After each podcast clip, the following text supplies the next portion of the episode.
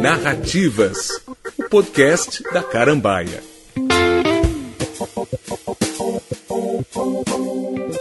Em 2016, a Carambaia lançou uma edição especial de Dom Casmurro, que se esgotou em poucos meses.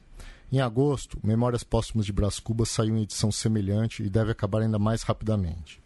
As pessoas continuam lendo e relendo Machado de Assis, e não por imposições escolares, mas porque o bruxo do Cosme Velho segue dialogando com o leitor do século XXI. Para falarmos um pouco mais sobre essas duas obras e, e, da inabalável pertinência de Machado de Assis, dividiremos esse programa em dois blocos. No primeiro, conversaremos aqui no estúdio com Hélio Guimarães, professor de literatura brasileira na USP e editor de Machado de Assis em Linha, revista eletrônica de estudos machadianos. Ele é autor de Os Leitores de Machado de Assis, o romance machadiano e o público de literatura no século XIX e entre outros livros de, sobre Machado. Hélio escreveu Pós-Fácil, de Dom Casmurro, na edição da Carambaia.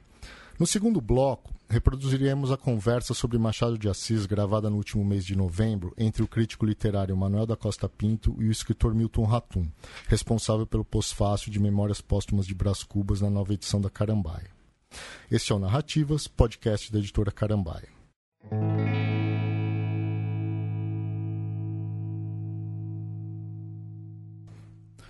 Uh, olá, Hélio. Uh, antes de a gente entrar mais especificamente no, no universo do Dom Casmurro, eu queria começar com uma questão um pouco mais abrangente. O Machado, como todos os grandes escritores, tem obras que permitem leituras em várias camadas. Você que pesquisou a recepção do Machado, acredita que os leitores dele foram descobrindo novas camadas com o passar do tempo, nessas várias gerações desde os lançamentos dos livros? Olha, acho que o caso do Machado é um caso né, bom para perceber as várias né, camadas do texto, como você chama, ou as várias possibilidades de leitura que um texto né, polivalente, um texto né, complexo, como, como, é o caso do texto do Machado de Assis e o texto dos grandes uh, escritores, quer dizer, a, a, variedade de leituras que isso permite. Né. Então, se a gente estudando as histórias, fazendo uma história das leituras do Machado, a gente vê grandes viradas né, de percepção uh, dos leitores de diferentes épocas a respeito dos romances. E aí talvez o caso mais clássico e mais conhecido seja uh, o caso de Dom Casmurro, né, que foi lido né, durante décadas como um romance do adultério feminino, né, é um romance né, é, é dentro, digamos assim, de padrões esperados no século XIX, do romance de adultério, que a partir de Madame Bovary né, agita, né, de uma certa uhum. maneira, a literatura uh, internacional. E uh, o Dom Casmurro, como tem né, a questão da, da, do adultério colocada uh, no horizonte né, do, do, romance, uh, ele foi lido pelos leitores do, do, século XX, do início do século XX, como romance de adultério.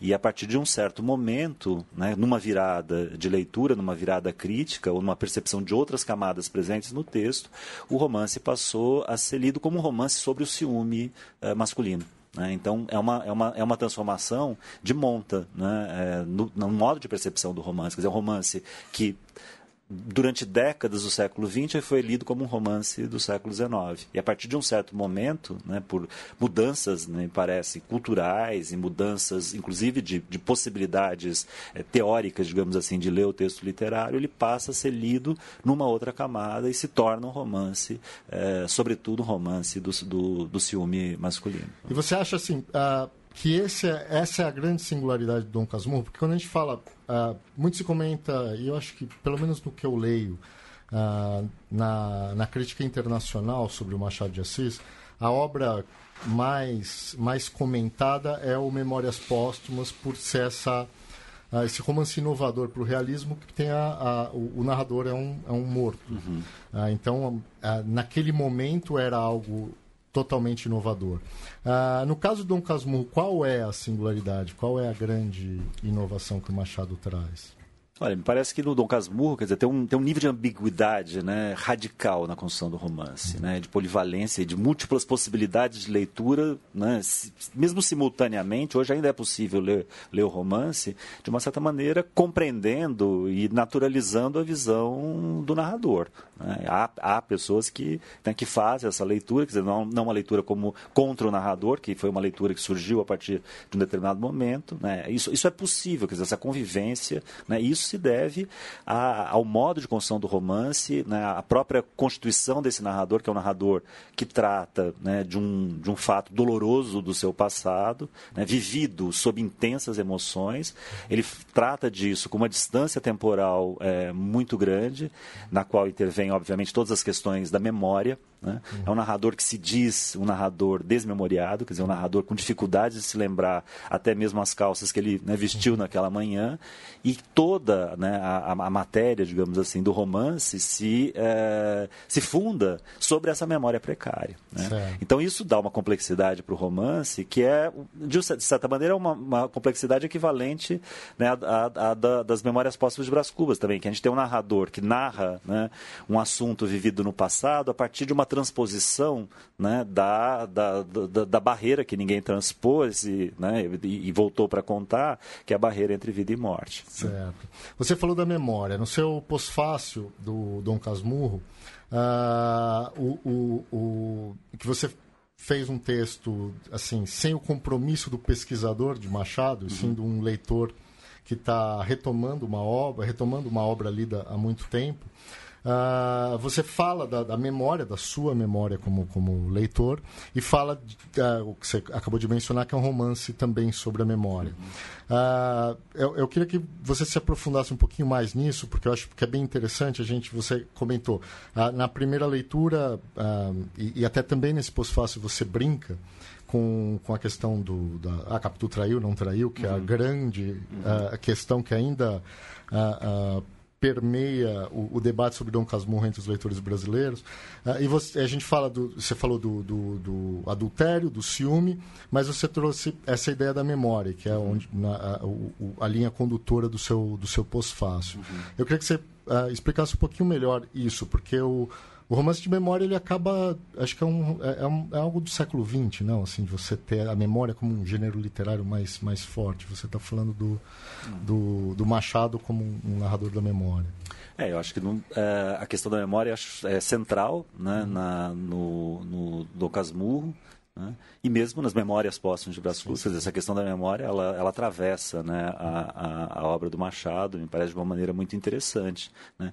E para mostrar justamente, quer dizer, os aspectos falhos, né? A, as falhas, as lacunas que são produzidas e as distorções que são produzidas pela memória. Né? Uhum. Uma questão, né, uma questão é, humana, mas uma questão muito que vai, que vai ser tratada né, na, na literatura, na passagem do século XIX para o século XX, uhum.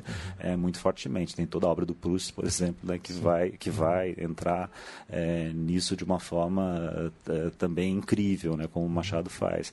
É, e me parece, quer dizer, que que, né, que, que o romance tem uma questão da memória mesmo, da, da, que é acionada de uma memória do leitor, que é um pouco que eu brinco no prefácio, uhum. que eu já não sei mais, né, quer dizer, de que maneira que essa memória é construída a partir de lacunas, a partir, a partir de omissões, né? Uhum. É, de que modo que ela, vai, que ela vai sendo preenchida à medida que o tempo, né, que o próprio tempo da leitura ou das diferentes leituras, é, né, que as diferentes leituras ocorrem. Né? Uhum. Né? E isso é uma questão é interessante, quer dizer, que o próprio romance ele, ele brinca com isso, né? No momento o narrador fala né, dos livros, né, dos livros omissos, uhum. né, que são os livros que ele prefere, que são aqueles livros que quando você termina de ler, você fecha os olhos e vai preenchendo com personagens, com situações, com castelos, com enfim. Uh, e, e, é um pouco isso, quer dizer, que o romance, acho que o romance nos coloca diante dessa questão também, quer dizer, de como a gente vai é, preencher os vazios né, que ele constrói, porque ele constrói vazios, ele constrói intervalos de sentido, ele constrói deslizamentos né, é, de camadas de, é, possíveis de leitura que é, convocam o leitor, de uma certa maneira, a, a a, a, preencher a fazer operações né, de reconstrução do sentido desse romance. Então é um romance que é incrivelmente né, é, é, contemporâneo também, moderno nesse sentido. Quer dizer, ele não tem, né, ele não estabelece um sentido, ele não fixa um sentido, ele não determina um sentido e, pelo contrário, quer dizer, ele convoca o leitor a preencher, a construir sentidos, como a gente faz né, a respeito do, da nossa própria memória, das nossas próprias trajetórias na vida, que a gente vai olhando para o passado e vai tentando né, uhum encontrar, né, encontrar um sentido para aquilo que para aquilo que foi vivido. Né? É, isso, é, isso é interessante porque se a gente pensar, principalmente na produção, é, produção de narrativas mais contemporânea, uh, há sempre uma necessidade de se explicar tudo, há sempre uma necessidade de estar tudo muito preenchido, porque uhum. o público ele não pode sair com dúvidas de um filme ou de um livro. E o Machado trata de algo que é, que é extremamente incômodo né, para todos nós, que são exatamente essas essas lacunas, essas coisas não explicadas. E que aí, assim, talvez a, a, a o, o que mais simboliza é a questão se a Capitu traiu ou não, e aquilo fica até hoje a gente, a gente debate. Uh, eu queria passar aqui para a Graziela Betting, que chegou ao estúdio, ela tem Olá, algumas questões uh, ah, para o Hélio. E, por favor, Graziela. Uhum. Uh, bom, eu acho que é, a grande coisa quando a gente lê o teu pós-fácil aqui do, do Dom Casmurro, ele tem uma é, essa questão interessante que foi o que a gente te pediu, né, da memória pessoal, da, enfim, da tua uh, você que estuda tanto a recepção, os leitores de Machado para se colocar como um leitor de Machado. Mas agora fazendo um pouco o caminho inverso, assim, eu queria que você contasse um pouco da tua pesquisa sobre os leitores de Machado, o que que foi esse, o que que te levou a estudar isso, essa recepção lá atrás, voltando Sim. assim como você voltou no, no, no pós-fácil. Né, é. puxar pela memória, né? De, reconstituir. Não, mas enfim, para contar um pouco um da tua é, é, o que, o que me levou a estudar a recepção é, do Machado de Assis foi é, a constatação, em determinado momento, de uma pesquisa que eu estava fazendo, sobre a, a circulação né, bastante modesta, digamos assim, dos livros do Machado de Assis no século XIX. Né? Então, eu estava trabalhando sobre o romance que é Helena, que é um, uhum. considerado um dos romances, foi um dos romances mais populares do Machado de Assis, um romance que tem um forte apelo popular, que é um romance em que tem ali uma nota é, melodramática, tem reviravoltas no enredo, que são coisas que o Machado evitou nos seus primeiros romances, e nesse seu terceiro romance ele lança a mão de vários recursos que eram recursos muito recorrentes muito esperados pelos leitores do século XIX. E mesmo nesse romance, eu percebi né, que é, entre a primeira e a segunda edição tinham decorrido 28 anos. Né? O Machado publica o, o, romance ali no meio dos anos 70 e no início do século 20 que tem uma segunda edição.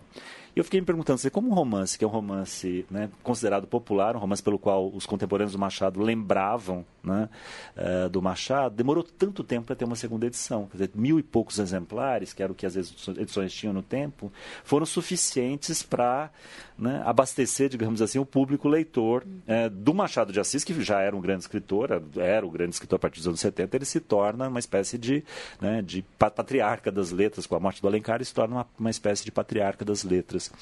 E aí, juntando essa questão, né, do, do, eu fui buscar um pouco a circulação, as tiragens uh, das obras do Machado de Assis e, e, e, comecei a pensar nessa questão do leitor com Machado de Assis. Tem, tem uma interpelação muito forte né, ao leitor, a, quantos, a quem eles são, quanto eles são, que tipo de gosto eles têm, que tipo de romance eles preferem.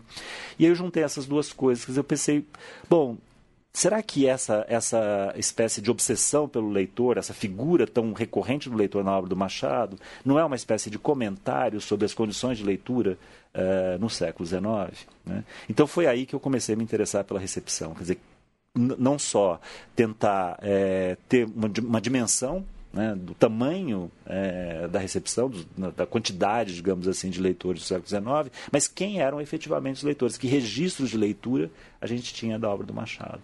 E aí eu fui buscar, né, fui ver, é, verificar de que maneira cada um dos romances é, havia sido recebido, né, dos, nove, dos nove romances do Machado, e tentar entender a articulação entre essa recepção, que é uma, basicamente uma recepção né, publicada em jornal, a gente não tem muito, muita resposta de leitores comuns, a gente tem as respostas de leitores que eram leitores críticos, que publicavam resenhas e publicavam ensaios né, em jornais, e fazer a conexão entre essa recepção e o modo como Machado vai representando o leitor ao longo da obra. Quer dizer, ele vai incorporando também questões da recepção da obra dentro do próprio, dentro da própria, própria fatura do texto. Uhum. E aí, nesse caso, as Memórias Póstumas de Brás Cubas uhum. são um grande exemplo disso, que tem aquele prólogo ao leitor, né? Uhum. que ele, em que ele pergunta quantos são 50, 20, 10, 5. Né? Ele, ele, ele é, o, o, narrador, né? o, o autor ficcional Brás Cubas, se pergunta quantos seriam os leitores daquela obra e vai começando a classificar os leitores entre os graves e os frívolos. Né? Mas aquele é um momento que é um momento mais conhecido, digamos assim, mas a figura do leitor ela está presente na obra, desde os primeiros romances até até o Memorial de Ares, que é o último romance. Então, o interesse pela recepção surgiu a partir um pouco de uma constatação né, mais objetiva, digamos assim, da, da, da circulação é, tímida né, de um escritor tão grande né, no seu tempo, ainda que tenha sido um escritor muito reconhecido, e essa figuração da, do leitor na, na própria ficção. Né? Então, enfim uma resposta, deu uma resposta longa aí, não sei se. Hélio, e, quanto, e, e, afinal, quantos leitores eram? Você tem algum dado? Assim? Então, a gente tem. Dizer... Da tiragem dos livros? Então, as tiragens dos livros do Machado é em torno de mil exemplares, né, 1.500 no máximo. Uhum. Né? E esses livros, raros livros do Machado, chegaram a uma segunda. Né, são, são poucos os livros que chegaram a uma segunda edição. e né, Então, você tem ali, a gente não consegue estimar, né, mas a gente o que a gente consegue perceber é que, por exemplo, Brás Cubas, que é um livro que posteriormente se torna essa espécie de monumento né, de marco de, né, de, de, transição da literatura brasileira de uma maneira geral, é, no século XIX, ele, é, ele teve uma recepção muito modesta em termos de, de reação na imprensa. Né? São cinco ou seis textos, alguns deles bem curtos, e de uma recepção, bom, que, que raio de livro é esse? Né? Diante do que estamos aqui? Né? Muito menor a recepção do Brás Cubas do que a recepção de Ressurreição, que foi o romance de estreia do Machado em que teve uma recepção mais alentada. Né? Então a gente vê, quer dizer, que né, isso que a gente posteriormente pensa, bom, esses livros eles sempre ocuparam um lugar né, absolutamente central, tiveram uma recepção é, enorme, pelo contrário, a gente vê que ali que é uma recepção bastante modesta, de alguns poucos milhares, digamos, de leitores, né, que, que sustentaram essa literatura uh, no século XIX. Quer dizer, num país que já tinha ali 10 milhões de habitantes, a gente tinha uma fração uh, muito pequena né, de, de leitores. A gente, isso é uma das questões que eu trouxe no trabalho, é, se, se é, é uma informação né, que aparece nos anos 70, quando Machado já está produzindo, já tinha escrito vários romances, que 84% da população não sabia ler. Né? É, isso é um susto para os escritores brasileiros do século XIX. Quer dizer, eram escritores que estavam produzindo uma literatura né, que tratava do Brasil de uma maneira geral, pensada para civilizar o Brasil. E a gente, e quando vem esse dado, que é um dado feito no recenseamento, primeiro recenseamento do Império em 72, publicação dos resultados em 76, e se revela esse número, que é um número chocante. Os escritores, isso tem uma repercussão enorme, o próprio Machado reage né, a, essa, a esse dado, né, que estão escrevendo literatura e para quem né, a literatura está sendo escrita. Quem que efetivamente é capaz e tem acesso às letras, né, e quanto mais ao texto, ao texto literário uh, no século XIX. Né. Então a gente sabe que, né, que se apenas 16% são é, formalmente alfabetizados, desses, nem são leitores, desses. o quanto né, a gente consegue perceber, quer dizer, em relação a outros países onde a literatura, onde você tinha um romance forte, né, e que eram países que serviam como referência para os escritores brasileiros, França, Inglaterra e mesmo Estados Unidos, você tem ali, passa, esses países todos passam, né, os Estados Unidos passam por um programa de, né, de alfabetização em massa, e você tem né, um público leitor, o alfabetizado e um público leitor imenso. Né? A gente estava comentando, há, best-sellers nos anos 50 nos Estados Unidos, né? tem autores que, né, como a própria Harriet Stowe, do, da Cabana do Pai Tomás, que foi lançado pela Carambaia, é um estrondo, aquilo é um sucesso internacional, inclusive, quer dizer, uma literatura que é produzida nas Américas e que produz, né, que, que tem repercussão na Europa, ela faz excursão pela Europa, ela é uma celebridade literária produzida nas Américas, né, e o Brasil tava, esteve muito longe disso é, em todos os momentos, não só no século XIX, mas né, bem adentrando o século XX, né, a gente não chega a esses, a esses, a, a uma presença né, maciça, digamos, da literatura dentro é, do, do né, para o público, para o público leitor que permanece, né, de uma certa uhum. maneira é, é tímido, mim, né? mais impressionante é. o, o, essa permanência do Machado. Sim. Né? Sim, claro. É, e, e, o que é interessante, quer dizer, que uma das questões que ele coloca e umas questões é, muito fortes é justamente a questão da leitura e da recepção. Né? Então, essa figura do leitor que está né, central, que é central, que se torna central dentro da sua obra ficcional, ele traz essa questão que é um problema, digamos assim, do mundo empírico para dentro da própria obra. Né? O que dá uma dimensão também é, uma outra dimensão, uma espécie de uma outra camada né, de leitura possível do Machado, dizer, como a obra do Machado, como uma espécie de comentário né, dos, é, dos padrões de leitura, das expectativas, dos gostos e das possibilidades de leitura é, da, da própria literatura no século XIX. Quer dizer, essa, essa história também está inscrita, de uma certa maneira, dentro da, da ficção do Machado. Né?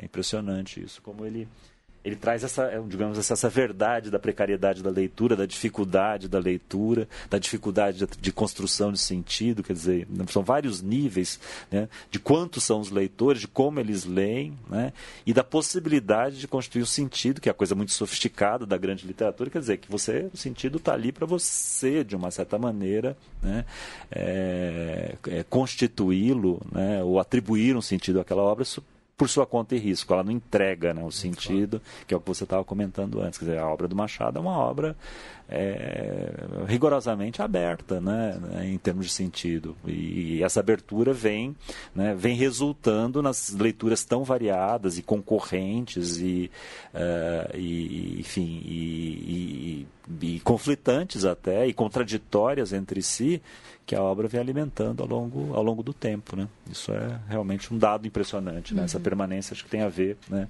também com, essa, com a capacidade de entender a literatura, né, de trazer para a literatura a complexidade toda né, uhum. do, do processo todo né, literário, que vai da recepção, mas vai também né, da própria produção de livros, da edição. Né, são, são várias questões é, associadas ao mundo da literatura que estão presentes dentro da obra, que são discutidas dentro da própria ficção. Né. Uhum. Isso acho que nem outro escritor no Brasil né, fez com essa, né, com essa é, com essa profundidade, com esse nível de provocação, né, com, com Machado. E ele tinha uma ligação especial com a edição também, né? Não sei se é aquela coisa dele ter começado como tipógrafo. A gente é, foi visitar aquela exposição que se organizou na, na Brasiliana, né? Na, na biblioteca Sim. Mindlin. E é interessante ver o quanto que, uh, no fundo, a questão até tipográfica e, e, e, e física da obra, né? Tudo uhum. bem que a gente, como editor, tem um apreço uhum. especial uhum. a isso. Uhum. Mas o quanto era, era marcante, assim, você via a evolução, né? Do, uhum. do, do da tipografia do romance, daqueles erros, né, que uhum, são incríveis. Como é que a gente até comentou, né, o ah, da, da, do erro tipográfico, do da letra aqui trocada, do poesias é, completas. A né? gente a gente é. notou vários ali de uh, faltava uma C cedilha, é. então coloca um 5 invertido, Sim, né? Eu acho é. que ele é, dá para imaginar o, o a ligação dele com essa composição toda, né? É, isso está isso tá presente na correspondência do Machado, né, uhum. com os uhum. editores.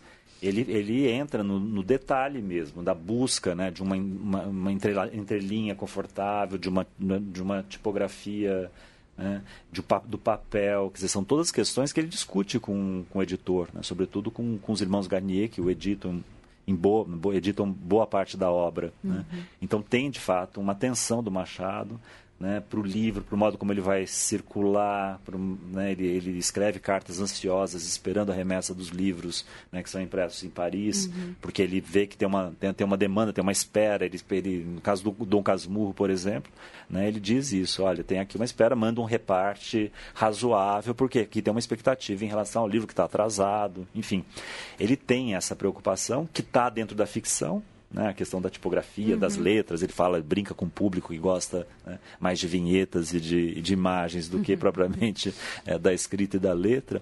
Mas é algo que a gente vê também que tem uma correspondência na, né, na, na, na, sua abordagem mesmo uhum. uhum. Da, da literatura como livro. Né? Ele, ele, ele vê o, a literatura como é, um exato, livro. Quer dizer, aquilo é um. uma né, materialidade. Tem uma materialidade. Aquilo tem um, uma importância. Tem uma importância né, é, objetiva, concreta, né? Uhum. E, como você disse, é uma importância material, tem uma preocupação enorme com o modo como aquilo vai se, se apresentar né, para o uhum. público. E no conjunto do, dos livros a gente vê né, como, um, como a, a a posição né, cada vez mais consagrada do Machado dentro do, do campo literário no século XIX, ele, vai, ele sai né, dos livros publicados por tipografias mais modestas, muitas vezes livros publicados por tipografias dos próprios jornais, onde, uhum. Né, onde as obras saíam é, originalmente. Né, e aproveitava a... Que aproveitava, em alguns casos, aproveitava a própria composição uhum. né, tipográfica do jornal para depois transformar isso nas páginas de, de livro. E à medida que a coisa avança, a gente vai vendo. Você tem livros lá mais para frente muito mais sofisticados do ponto de vista do acabamento formal, né, com uma tipografia né, mais uh, é, mais apurada, com vinhetas, né, exatamente, várias histórias. É um livro que é publicado com vinhetas de abertura de cada uma cada um dos contos, é, fotografia, reprodução fotográfica do Machado uhum. nas poesias completas, então que já mostra um pouco a distinção, né?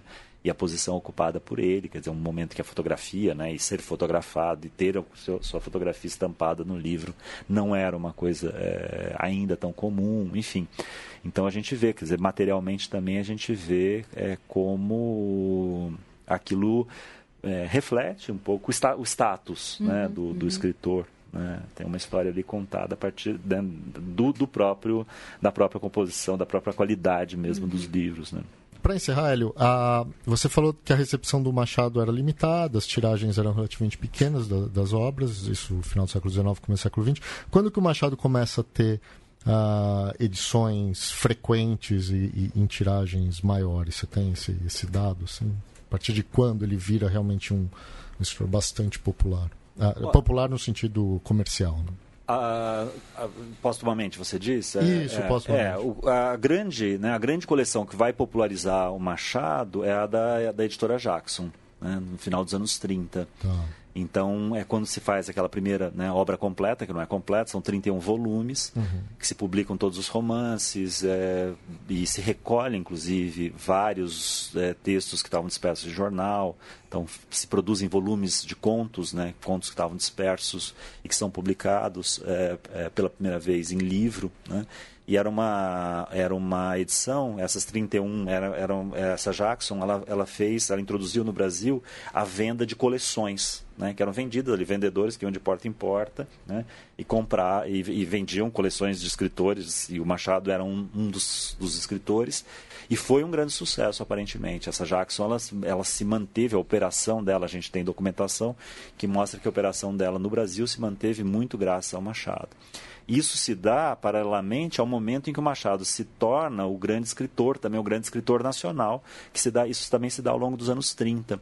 Sobretudo no final dos anos 30, quando ele é, é, é comemorado o centenário do nascimento, em 1939, né, e que tem uma operação, inclusive envolvendo o Estado, o Estado Novo, o governo de Getúlio, né, uh, de consagração do Machado. Então são feitas comemorações no Brasil inteiro, edições comemorativas, uh, enfim, filme, é a primeira vez que tem uma adaptação de um filme do Machado, é, é nesse contexto, no final dos anos 30. Então, é, você tem ali um, um, processo, digamos assim, de popularização, de transformação do Machado no escritor nacional que a gente conhece hoje. Né? Ele não é, até os anos 30, ele não é pensado como esse escritor, ou grande escritor nacional. Ele é um grande escritor, mas um escritor muito identificado com, com os ingleses, um escritor meio afrancesado, meio, né? vitoriano, como se dizia então. Né? Então, é a partir do, editorialmente, o, o, processo editorial de popularização do Machado se dá com a Jackson e em paralelo a esse processo de transformação do Machado no grande escritor nacional. É, é, são os anos 30, sobretudo. Aqui. Perfeito. Bom, eu queria agradecer muito a presença do Hélio aqui no, no estúdio e a gente sempre termina com uma pergunta que não está diretamente relacionada ao nosso tema, que é uma indicação de algo que você esteja lendo ou leu recentemente, ou algum filme, qualquer coisa que você indicar a gente sempre pede para os convidados. Olha, eu assisti, enfim, não, não, é a única coisa, a última coisa que eu assisti agora recentemente no cinema, mas não é uma coisa que esteja muito acessível, que é um documentário chamado Obituários. Sobre o que, que é? Sobre o, uh, os obituários, falando de óbitos de, de, de, Machado de Assis e Memórias Póstumas de Brás Cubas. É um documentário que me impressionou muito. É sobre os, os obituários do New York Times uh, do jornal, né, do jornal, do jornal norte-americano, que são obituários muito bem feitos e é um, é um documentário de entrevistas com os obituaristas. Né? São seis ou sete obituaristas que trabalham no departamento do New York Times, contando um pouco o processo de construção desses textos, né? textos póstumos.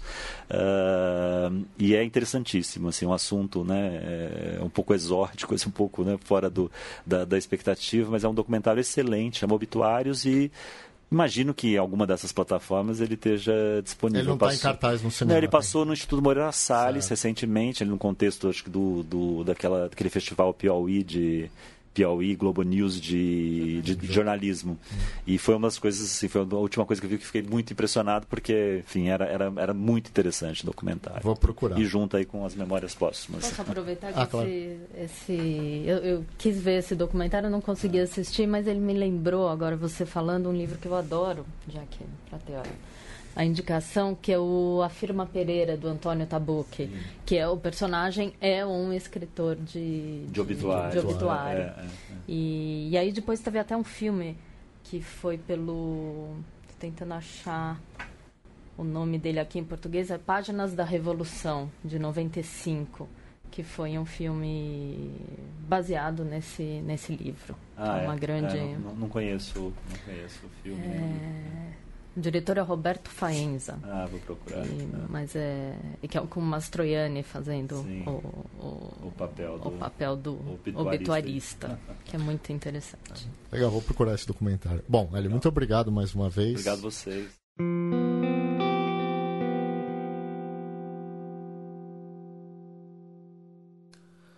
Em novembro do ano passado, a editora Carambaia organizou um encontro entre o crítico literário Manuel da Costa Pinto e o escritor Milton Ratum. Uh, nesse encontro, os dois falaram sobre Memórias Póstumas de Brás Cubas e muito sobre Machado de Assis. E como Milton escreveu o prefácio da edição da Carambaia, dessa obra, uh, ele aproveitou esse debate para falar como é que foi essa nova visita a Machado de Assis. O debate foi muito interessante e agora a gente vai ouvir um pouco dessa conversa entre os dois.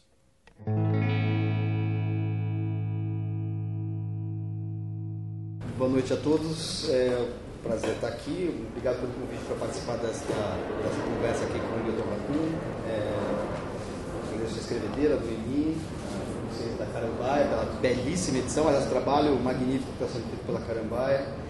Carambaia, não sei se todo mundo conhece, mas quando a gente recebe o livro, não é só o livro, não é só que o livro tem uma, é, um projeto gráfico, cada edição tem um projeto gráfico incrível. Quando você recebe o livro, ele vem embalado um capricho tal que vem um cartãozinho com o nome de quem embalou. Eu nunca tinha visto isso, enfim, é um, realmente um cuidado, um amor ao livro. E o Fabio estava me contando que os livros do Machado estão vendendo muito bem, o que mostra que um livro que está disponível em PDF para quem quiser na internet é, consegue conquistar leitores para este suporte graças a esse trabalho editorial muito bem feito. E, enfim, é bom saber que tem gente que tem apreço ao livro ainda. É, Milton, é um prazer estar aqui com você. Realmente Quero reiterar as palavras da Graziella a respeito do seu do prêmio que você acaba de receber, o Roger Caiuá, que é um importantíssimo prêmio que homenageia o, o, o, ensaísta que lançou praticamente o Borges mundialmente. Né? Então, um dia a gente espera ver você na Pleiade, como o Borges, aí, nas edições da Pleiade.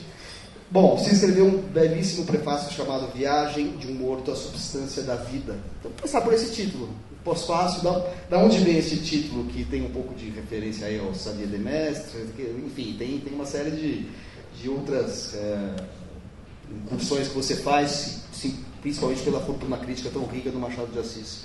É, né, que, a, que teve a, foi objeto aí de, de, grandes críticos como Alfredo Bose e Roberto Schwarz. Então, explica para a gente esse, este título, Viagem de Morto, a Substância da Vida, que é o pós-fácil da edição. Bom, boa noite. Muito obrigado, Graziela, Fabiano. Obrigado, Manuel. Quero agradecer a presença de todos. A, a, bom, quando a Graziela me convidou, eu, eu pensei, bom, é, como é que eu vou fazer isso? Porque a fortuna crítica do Machado é enorme e muito boa. É? Às vezes é, não dá para falar outras coisas além daquilo que já foi dito mas como leitores somos, a gente sempre encontra alguma coisa né, aqui e ali para tentar, não diria interpretar, mas, enfim, é, lançar uma luz, né, uma, uma, outra visão sobre, sobre aquele texto que a gente acha que já foi, que já foi totalmente, enfim, vasculhado pela crítica. Né. Eu me lembro de um, eu me lembro de um livro de crítica sobre o Manuel Bandeira, do Davi Arrigucci Júnior, Humildade, Paixão e Morte, em que ele praticamente fala tudo sobre a poesia do Bandeira. E, e depois mais não sobrou nada, porque são quase 400 páginas, são 350 páginas de, de crítica cerrada sobre a poesia do Bandeira, e depois eu disse, mas como é que vai surgir um, um novo livro, um novo ensaio sobre Bandeira? E, no entanto, e, no entanto, surgiu, ou surgiram vários ensaios importantes, um deles do, do professor Marcos Mazzari, da USP, sobre, o, sobre, o, sobre a poesia do Bandeira. Então, a, do ponto de vista muito mais modesto, eu, eu apenas, enfim, fiz uma leitura um pouco passional desse romance, que é extraordinário a, um romance que surge em 1880 e que é uma espécie de divisor de águas da, não só da literatura brasileira, mas da literatura latino-americana do século XIX. O Machado foi o maior romancista, o maior escritor da América Latina, do século XIX, pelo menos. Né? E esse romance, ele, ele, de algum modo, ele nega, ou vamos dizer assim, faz uma revisão da, do Machado, do próprio Machado, é, dos romances que o Machado tinha publicado antes. Entre os quatro romances anteriores ao, ao Memórias Póstumas é, e esse e este romance, há uma diferença enorme é, em vários aspectos. Tanto o aspecto formal, que é totalmente diferente dos outros, mas também no aspecto, vamos dizer, é, temático que envolve também a subjetividade, a leitura social, enfim, um modo de narrar, etc. Né? É, eu não sei o que aconteceu com Machado na década de 1870. Alguma coisa, eu acho que ele observou muito mais o Brasil, ele fez uma, uma revisão crítica de si mesmo. Ele olhou para trás e disse: não, esses romances têm alguma coisa de, de conformista que eu não gostaria mais, não gostaria mais de repetir. Né? Então, eu acho que esse é o primeiro aspecto, quer dizer, a ruptura do Machado com a sua própria, com a sua própria obra. Né? Mas uma ruptura que também depende, a gente sempre depende do, do que a gente escreveu, do que a gente leu, etc. Ele observou com muito mais acuidade as relações sociais, a, vamos dizer, o, o impasse, o impasse da, da sociedade brasileira e escolheu, vamos dizer, do ponto de vista formal, uma, vamos dizer, um, um, um procedimento técnico que ainda, é, que ainda não existia na nossa literatura, vamos dizer assim. Então, a, eu acho que é um pouco de exagero em relação à, à forma do, do Lawrence Stern eu acho que a forma, sim, é, ele, ele pescou dali. No entanto, o livro do Tristan Shandy é, uma, é um livro muito mais enfático, a linguagem é muito mais enfática. Né? O Machado, o Machado é de uma concisão enorme. E isso ele não herda do Tristan Shandy. Né? Dizer, ele levanta outras questões, claro, tem as digressões todas, o tom filosofante, muitas coisas que você encontra na, no, no Tristan Shandy, mas do ponto de vista formal, da estrutura do, da narrativa, é o Machado. É o Machado. Então, o título que eu, que eu escolhi, ele, ele tenta conciliar várias coisas, quer dizer, a, a, a viagem, né, como o Manuel falou, que é uma alusão também a um, a um dos aos romances que ele, é, enfim, que, os romances que, que influenciaram Machado, mas é também uma, uma, aí uma espécie de oxímoro da vida e da morte, da, dessa contraposição, que é a essência do próprio livro. E a substância da vida é um termo usado pelo Machado. Logo no início, não fui eu que inventei, está lá. Eu estou falando da substância da vida. Porque é, ele engana o tempo todo. Né? Dizer, bom, um defunto autor, mas ele está falando da vida e da substância dela. E é essa substância que interessa. E essa vida, a subjetividade dessa vida, a relação amorosa, a relação, vamos dizer, sentimental, mas também outras relações que passam por uma leitura muito irônica e cruel da, da sociedade durante o Segundo Império. Né? Então, foi, uma, foi um título que partiu dessas, da influência dos livros enfim, que ele leu e também da própria da própria relação entre o morto, morto e, e vivo, entre o narrador, o defunto autor e o próprio do Machado, nos dois tempos. Depois a gente pode falar sobre os tempos, como que ele, como que ele construiu de uma forma muito genial, muito hábil, essa, essa contraposição dos tempos, né? essa combinação de dois tempos, é, de que o Bose fala, que é o tempo, o tempo da evocação, vamos dizer, da, da do Braz, né, do Braz vivo, e o, uma espécie de auto-julgamento do morto sobre a sua vida. Né, que é isso que é, também é genial. Quer dizer, ele fala da vida e dá a impressão de que ele está vivo, porque nem todos os capítulos você se lembra que ele está morto, ali quem está falando é um vivo, uma pessoa viva. E, no entanto, quando ele fala do defunto autor, quando ele fala do passado, quando, quando eu era vivo, né, quando eu existia, ele interpreta essa existência. Né? Quer dizer, é um morto, é como se fosse uma espécie de, sei lá, de, de luz do além, isso também é irônico, é interpretando aquilo que não deu certo na vida dele, como acontece com todos os romances. Né? O romance fala sobre a vida que não deu certo. Porque se, Deus, se der certo, não é romance. É autoajuda. se tudo der certo, é melhor fechar o livro e, e, ou não, né? Depende do leitor também. Posso fazer mais uma. Daqui a pouquinho eu vou abrir para as perguntas de vocês.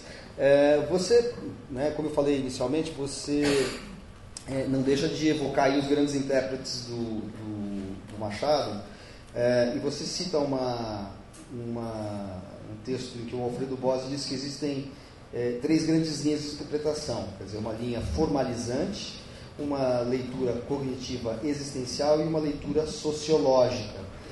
É, de alguma maneira você propõe fazer com o o Machado de Assis aquilo que o Antônio Cândido dizia que ele mesmo praticava, né? um ecletismo responsável, né? juntando todas as linhas, não, não optando por uma leitura uh, excludente em relação às outras, às outras formas de interpretação da obra do Machado. E você termina o seu pós-fácil dizendo que cabe ao leitor decifrar esse enigma Machado de Assis. Né? É, como é que você, como é que você é, encara essas linhas de interpretação? Embora você utilize todas, digamos assim, evoque todas e até é, acolha todas elas, para qual que você pende mais? É, dentro, quem lê o prefácio percebe que a, a questão, por exemplo, da, do rentista ocioso é, assume um papel muito forte aí como uma espécie de representação é, de um certo extrato da sociedade brasileira, de uma certa ideologia que define a sociedade brasileira, é, até pelo, por aqueles que são ausentes, né? o escravo, o explorado. Né? Então, mas assim, o, aquilo que dá estrutura à sociedade brasileira é essa, esse lugar é, ocupado pelo, pelo, vamos dizer assim, o, o, capitalista predatório, que ao mesmo tempo tem um discurso conciliador e, e com as questões brasileiras, e irônico, mas que na verdade rasvala no cinismo. Né? Então eu queria saber qual, quais das vertentes você. É, como é que você encara cada uma dessas vertentes? A formal, é, essa existencial, que muita gente, inclusive, conecta a uma questão religiosa, haja vista as várias referências a Pascal que existem em Memórias Póstumas, e essa é, leitura mais sociológica. Como é que você fala? Você foi professor de literatura, né? Então você, é, é, você pode nos dar uma aula aqui sobre essas, essas vertentes de interpretação literária. Eu acho que são, são três linhas é, é, que se cruzam. Elas não são, vamos dizer, excludentes. Ah, o, o, vamos dizer, eu acho que a, a crítica, ela, como dizia o Antônio Cândido, ela, ela, ela tem que ver os fatores externos e, e internos. Mas a, a gente tem que perceber também que ah, existe é, em, em, qualquer é, leitura crítica uma espécie de, de autonomia estética da obra. Né? A gente não pode é, negar que uma obra como, como essa, ela tem até certo ponto, não diria, e aí que entra a crítica sociológica, ela tem uma autonomia estética. Né? Porque ah, não há, vamos dizer, fatores determinantes. E essa é uma, é uma das grandes riquezas desse romance. E de todo romance, na verdade, mais complexo. Ele, ele exige, ele pede, até exige, vamos dizer, várias, vários tipos de, de mirada crítica. É, inclusive a psicanalítica, se a gente quiser ampliar esse, esse vamos dizer, esse esquema do, da, da leitura formal, da leitura mais estética, do ponto de vista da estrutura de uma leitura mais existencialista ou de uma leitura mais sociológica.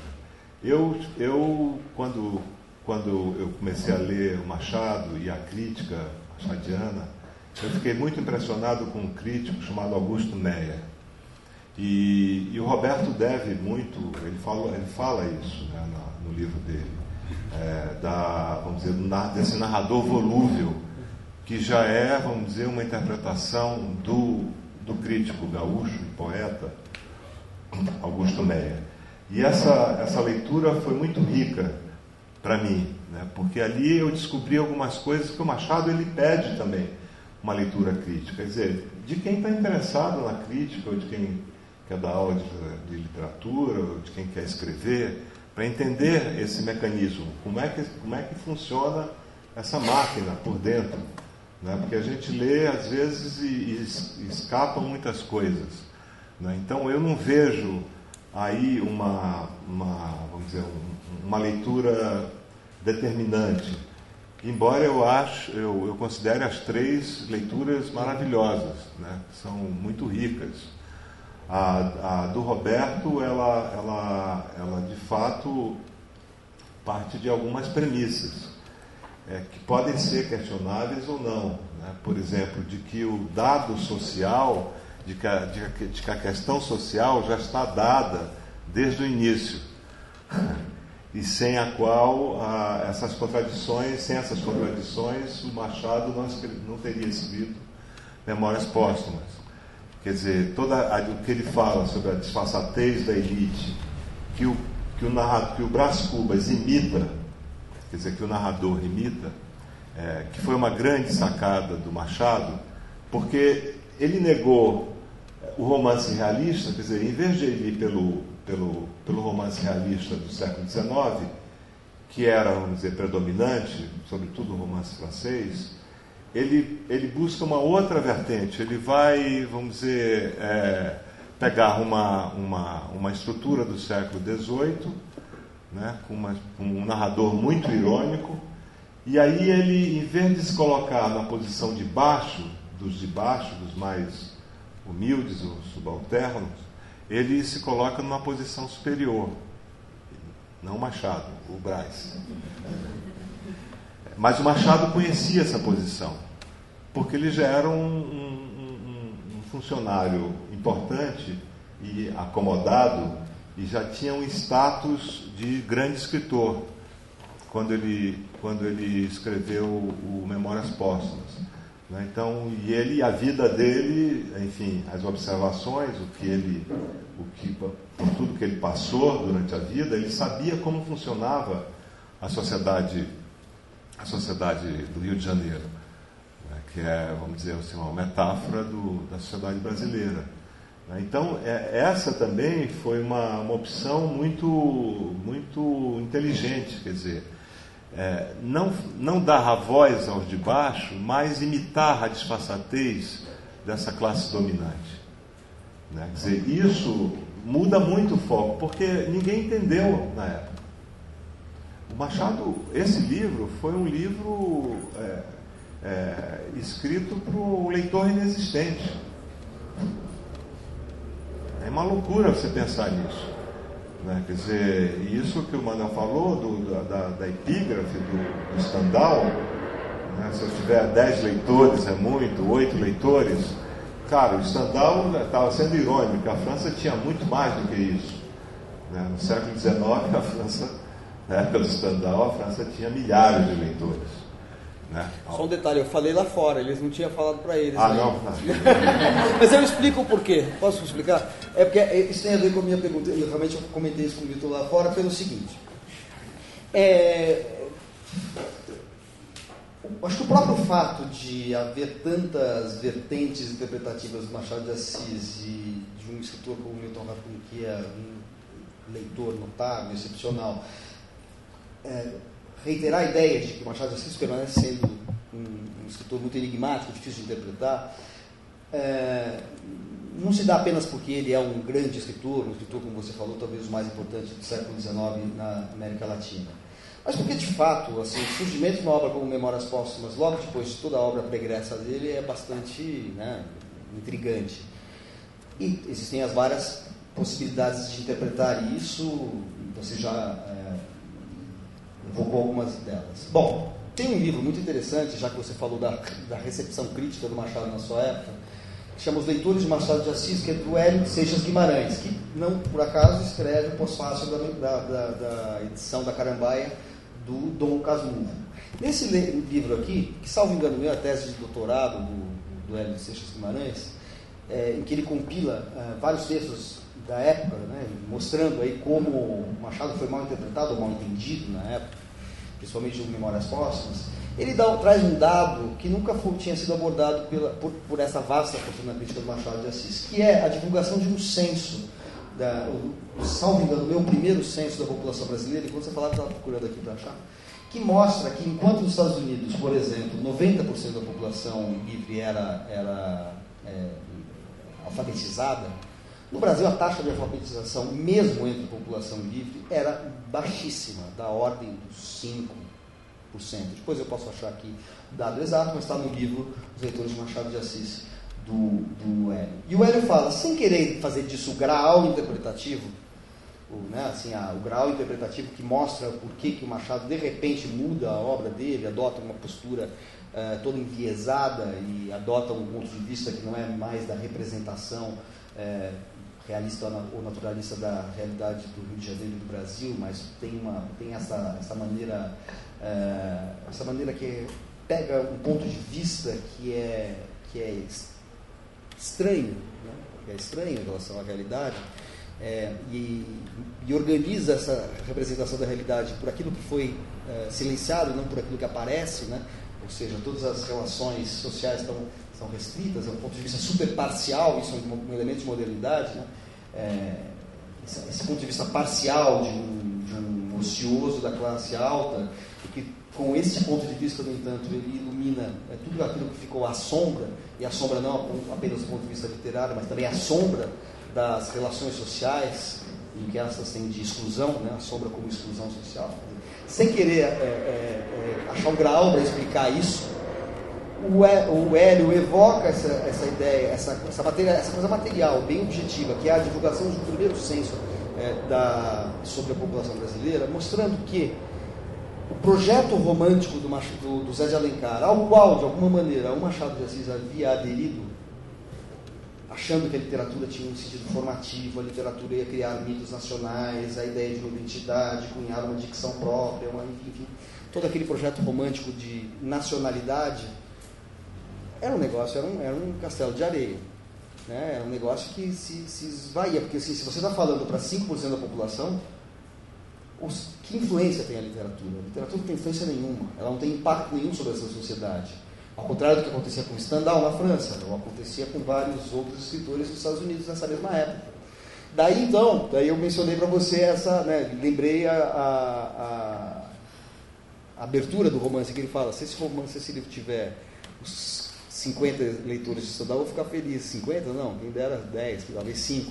Né? Quer dizer, ele minimiza ainda o número de leitores possíveis dele em relação àqueles que o Stendhal dizia que teria no futuro, etc. E, tal.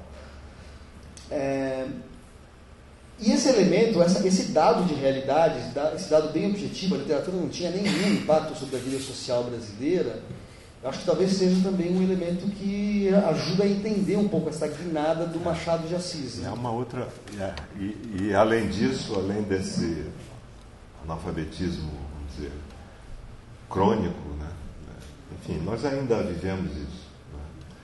Né? E, ainda mais com a, essa empulhação da escola sem partido, é outra. esse besterol todo. Mas o, o, Machado, além disso, ele, ele era um escritor muito culto. Eu acho que ele e o, e o Rosa, Guimarães Rosa, foram os escritores é, mais eruditos da, da, nossa literatura. Quer dizer, a, a, o Machado lia tudo, se interessava por tudo, tinha uma formação, tinha uma formação clássica.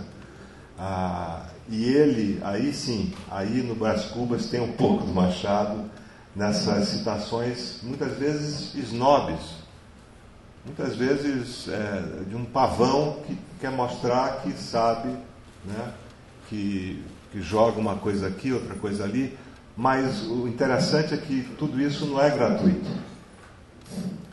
Há, há sempre há, alguma relação, na, enfim, da, que ele fala que a gente pensa que é um disparate, mas não é um disparate. É, por exemplo, quando ele cita Sherazade e As Mil e Uma Noites, e cita várias vezes nesse romance, as citações não são gratuitas.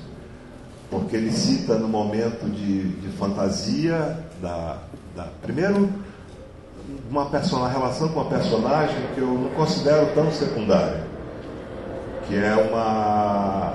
que é a Marcela que é uma prostituta pela qual ele, enfim, ele se apaixona, tem ali uma paixão de jovem, da, da juventude. Ele quer ficar no Brasil, quer ficar com ela e rouba o pai para dar joias para Marcela. E ali há uma cena erótica incrível, né? vocês devem ter percebido. E quando ele sai do apartamento da casa dela, ele ele tem um delírio, tem uma alucinação que ele, ele se acha na, numa rua de Bagdá. Ele está no Rio de Janeiro, mas ele acha que ele está em Bagdá. E aí ele vê, ele tem uma visão, a visão continua, o delírio continua. Né? Quer dizer, do barbeiro, do Bakbara, que ele, ele cita com um erro, porque ele deve ter lido a, a tradução francesa ou do Galã, enfim, uma das traduções francesas, a primeira de 1706, é, já havia várias traduções. E, enfim, e ali naquele delírio surgem aqueles três, aqueles três personagens da, das Mil e Uma Noites, na verdade é o pai, o tio e um cara da, da polícia, não sei de onde, pra, que vão levá-lo à força para a viagem para Portugal. Então é uma coisa da, da fantasia das mil e uma noites que está ali. Isso tem uma relação também com, com a Sherazade, na medida em que, porque ela se apaixona pelo rei, mas ali ele está apaixonado. E ali também é, é o ápice do amor, né? e ao mesmo tempo é o declínio. E ele vai citar de novo a Sherazade posteriormente para falar dessa, dessa, dessa relação amorosa. É, e a própria viagem para Lisboa é uma viagem fantasiosa. Ela não tem, vamos dizer, uma, uma pegada realista. Aquele barco parece um bote atravessando o Atlântico. Né? Não é um transatlântico, parece um, um barquinho. Né? Uma coisa íntima ali, onde conhece quatro ou seis passageiros. Né? Há uma morte e tal. E, e, essa viagem é fundamental porque é em Coimbra que ele se torna esse, esse liberal, vamos dizer, de fachada. E aí ele está falando profundamente do, do Brasil, né, da elite brasileira. Né? Quer dizer, ele se torna um, é, uma espécie de, de folião. Ele não faz nada com isso. Ele é um, um perdulário, né? um pavão, né? ele tem uma vida é, fútil. Né? E ele volta, e aí a expressão que ele usa, que é forte, é, ele se apropria de um liberalismo teórico. Olha que coisa atual. É, teórico. Isso é de 1880 e o romance fala de, antes estar falando de 1860, 1850. Liberalismo teórico. Tem gente aí que, os novos liberais, de partidos novíssimos, que não quero citar nomes, mas é, que falam, que apoiam, vamos dizer, um cara que apoiou a ditadura. Esse é o liberal teórico, porque um liberal europeu, ele preza pela liberdade também.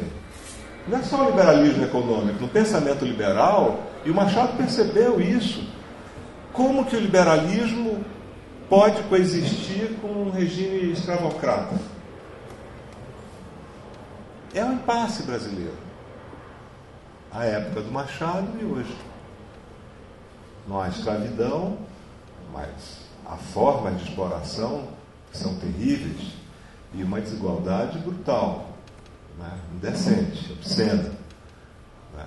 Então Machado percebeu isso. O liberalismo só pode ser teórico, só pode ser é, de fachada. No país em que há, vamos dizer, a, o regime, o sistema era escravagista. Quer dizer, e aí o Roberto insiste, insiste de uma forma brilhante nessa leitura, né? que não é a única, mas ela é, vamos dizer, muito atual e muito consistente, a meu ver. Então, ah, vamos dizer que essa contradição, eu diria até esse impasse, né, como esses grandes impasses que surgem nos grandes romances brasileiros. Estou pensando em Macunaíma, estou pensando em Grande Sertão Veredas, estou pensando em Memórias Póstumas. Foi um impasse que o Machado percebeu. Quer dizer, não havia otimismo algum possível para o Machado. Machado. Então, essa, vamos dizer, a cultura da erudição dele também, vamos dizer, serviu para, vamos dizer, caracterizar de uma forma um pouco, vamos dizer, patética, se não muito patética e ridícula, esse Brás Cubas. Que é um cara que, enfim, é, escarnece de tudo. De tudo. Até da morte. Quer dizer, nenhum compromisso com nada. Com nada sério, vamos dizer assim. Até mesmo o dinheiro que ele dá para uma moça, que no fim termina, aquela, aquela personagem incrível, Dona Plácida, é um personagens, aquela cena para mim é uma das mais brutais da literatura brasileira. Ele caracteriza a Dona Plácida é, num, num, capítulo muito breve. Não, por que vieste ao mundo? Ele vieste ao mundo para trabalhar, para queimar as mãos nos tachos, etc. Que é a história de uma empregada. A história da doméstica, da empregada brasileira, latino-americana, mas ao mesmo tempo uma, uma, uma, uma serviçal, para rimar, universal. Né? E o que, que ele dá para ela? Ele dá um dinheiro, ele é rico, é um herdeiro, ele dá o dinheiro que ele encontrou na rua. Como na cena do Almocreve, lá em, em, indo de, de Coimbra para Lisboa, que ele começa, um cara salva, né? um português salva ali a vida dele, quer dizer, quebra o galho dele, e, e aí ele, ele dar uma moeda de prata, de ouro. Aí ele se arrepende. Não, não dá uma moedinha de prata. E se arrepende de novo. ele está falando de uma distribuição impossível, que é a distribuição que a nossa elite, ou uma parte dela, porque eu não gosto de generalizar, não aceita no Brasil. Não aceita. É uma cena também poderosa desse liberal teórico que está ali, né, sovinhando com um pobre rapaz que, que o ajuda. São temas que vão ser recuperados, vão ser trabalhados numa chave mais real, totalmente realista pelo Graciliano Ramos né? e depois pelo próprio Guimarães Rosa na, nas novelas e também no Grande Sertão. Né? A questão do, vamos dizer, do analfabetismo, da, da escola, da, da gente de mando, como diz Guimarães Rosa, né? Na, naquele canto, naquele, naquela novela, ah, Recado do Morro né? quando, quando ele se encontra, quando o narrador se encontra com.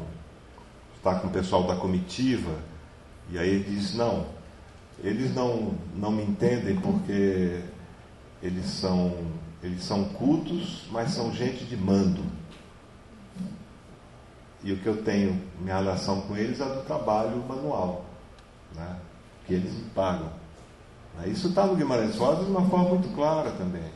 Bom, e depois nas, nas grandes, nas hordas de miseráveis do Grande Sertão, nos catrumanos, quer dizer, há um tema, vamos dizer, um social forte no Grande Sertão que, que vem também dessa linha do, do Rei do Alencar, mas sobretudo dessa visão muito irônica e cruel do, do, do Machado. E claro, do nosso realismo também, né? do, dos grandes romances realistas do, do começo do século passado.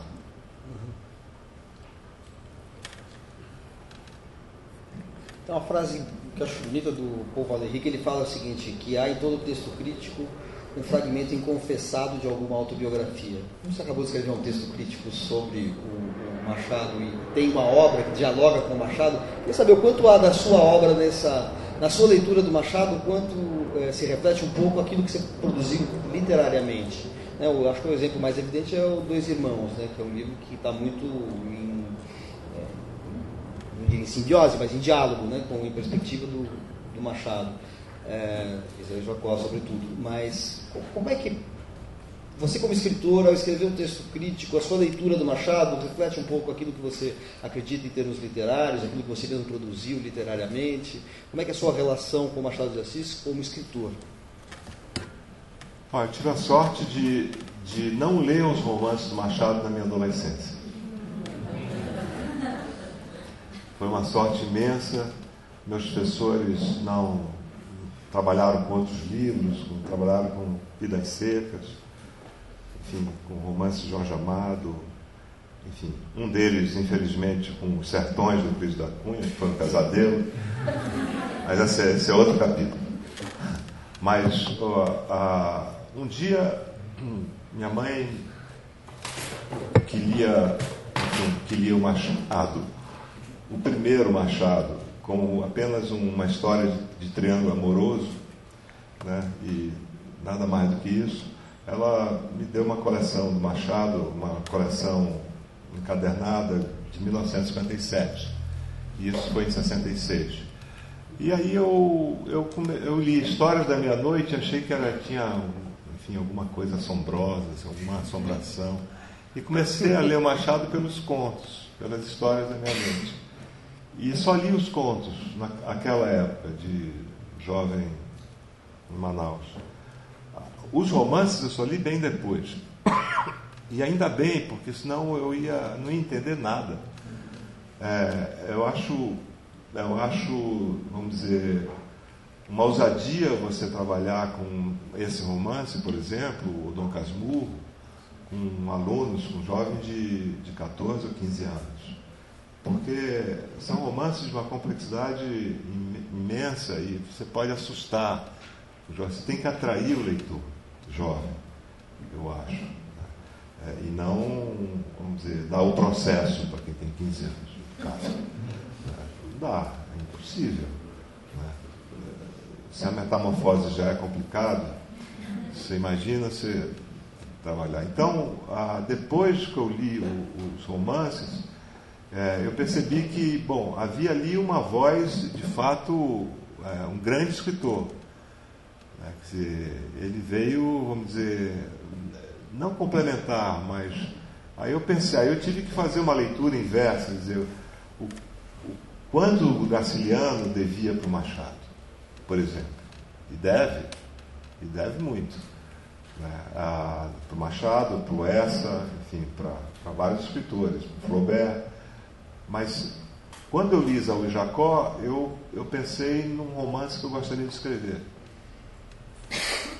O Isaú Jacó, vamos dizer assim, que é, é menos complexo que o Memórias Póstumas, que eu acho o romance mais difícil do Machado, o Memórias. Né?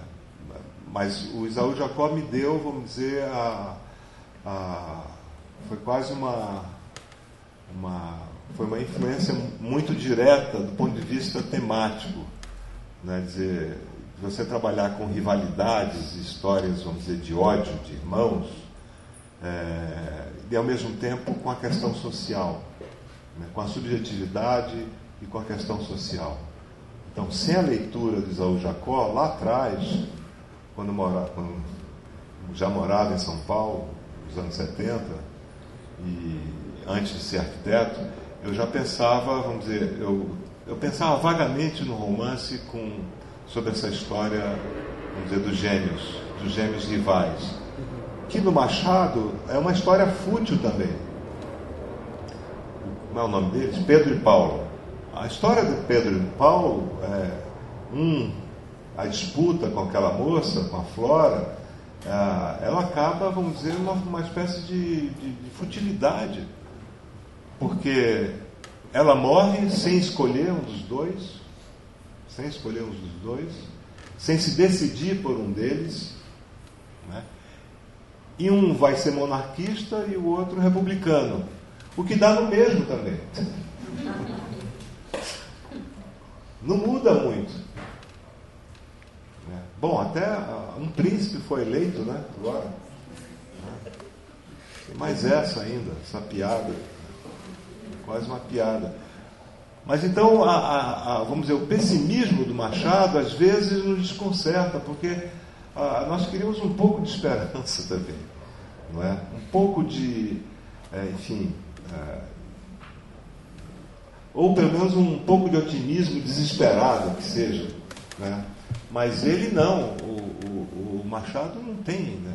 você procura e não há nenhum otimismo. Talvez, talvez é, ele seja de fato honesto demais.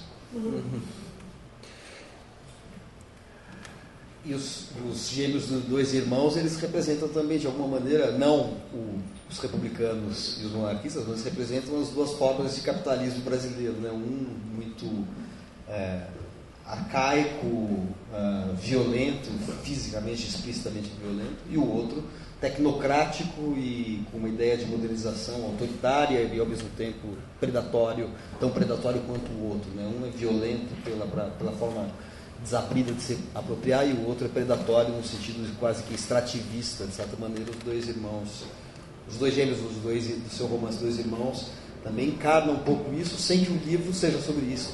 Né? Ele é também sobre isso, né? sobre o seu romance. Mas você tem um encontro no Cidade Ilhada, você sabe que eu sempre te pergunto sobre isso, porque a gente já fez várias mesas, eu sempre pergunto, porque é um conto que eu admiro muito, que é um conto em que, um, que se passa em Barcelona, em que uma que a personagem, bom, estou fazendo de novo essa pergunta pela enésima vez para você, porque a plateia muda, né? Então, mas, é, então, mas eu acho que vale, porque é uma história muito interessante é, e é machadiana. E aliás, você escreveu para fazer uma saudação, lembro bem, eu estava no MASP quando teve um congresso sobre Machado de Assis, e o Milton Ratum foi convidado a fazer uma saudação a Machado de Assis para abrir o congresso. Tinha uma conferência de abertura depois do Roberto Schwartz. e ele fez convidado, foi convidado a, uma, a, fazer uma saudação. Ninguém entendia exatamente o que, que, era uma saudação.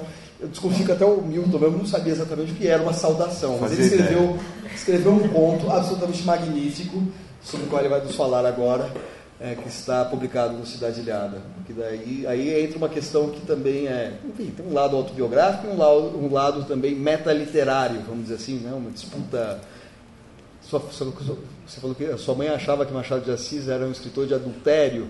O seu, seu conto é sobre uma vingança por um adultério mal acabado que passa pela literatura. Então, é incrível como uma saudação ao Machado redundou num conto cheio de camadas de significado. E eu queria pedir que você falasse um pouco sobre este conto, por favor. É, então, esse conto foi, enfim, foi um susto porque me pediram fazer uma saudação e eu não sei saudar nada, ninguém não sei fazer saudação. Ah, ah, e não gosto muito de pompa, né? Eu fico, eu fico um pouco. Eu já sou tímido por natureza.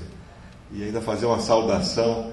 Aí eu me lembrei, é sempre a memória, né? É, e quando, quando o tempo passado já é longo, a memória fica mais rica, porque ela mente, né? porque ela inventa. Ah, Lembrar o dia de ontem é fácil, e, mas não é literatura. E quando você começa a lembrar o que aconteceu há 35 anos, aí sim, porque aí você, as, as, as, lembranças não são mais nítidas. E você se perde nessa nebulosa e inventa. E aí eu pensei, eu era um, um jovem arquiteto é, em Barcelona, eu tinha.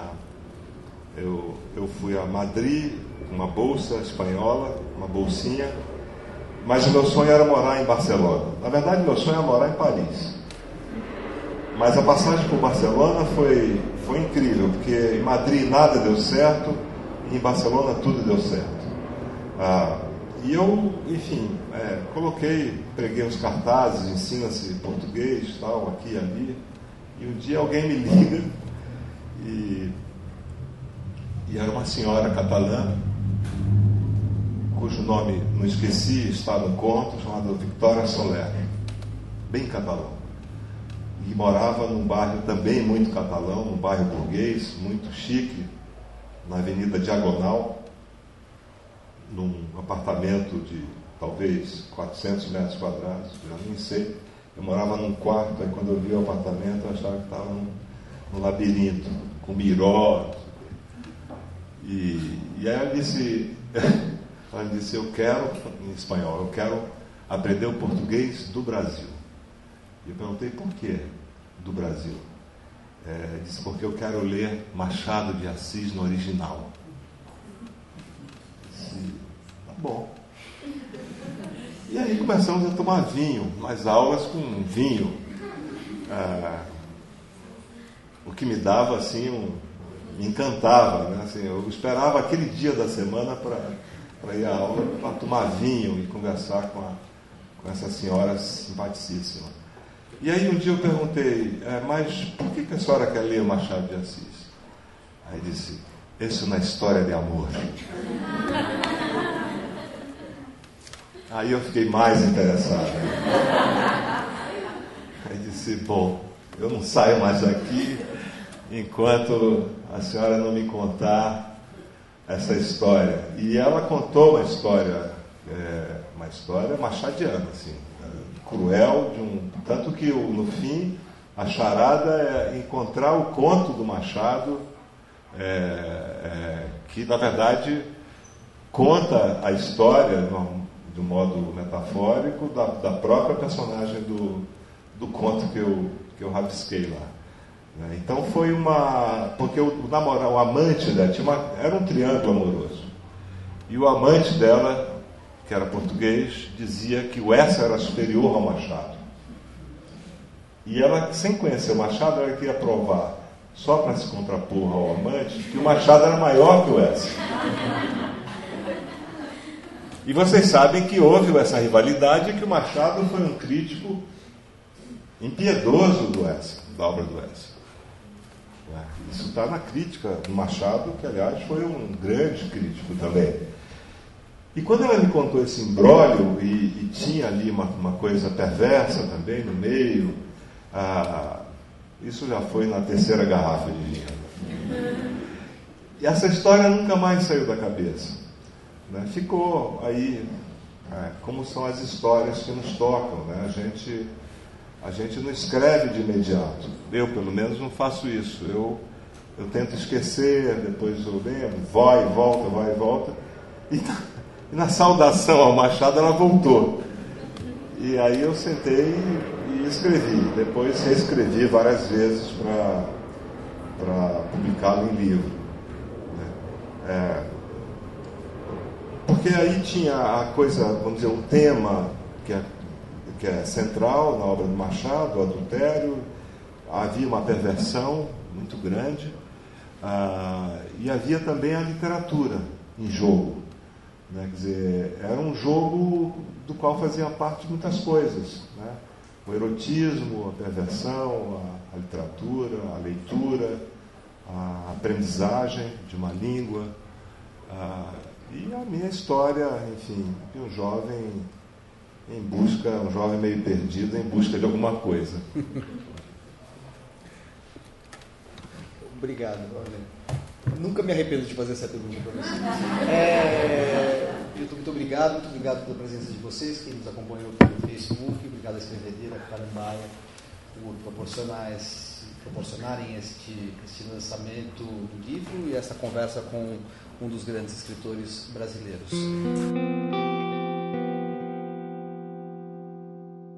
Esse aqui foi o Narrativas, o podcast da editora Carambaia, gravado no estúdio da Central 3, em São Paulo, e tem a produção de Beatriz Hagenheim, edição de Leandro Yamin e Matias Pinto. A trilha sonora é composta e executada por Bruno Betti.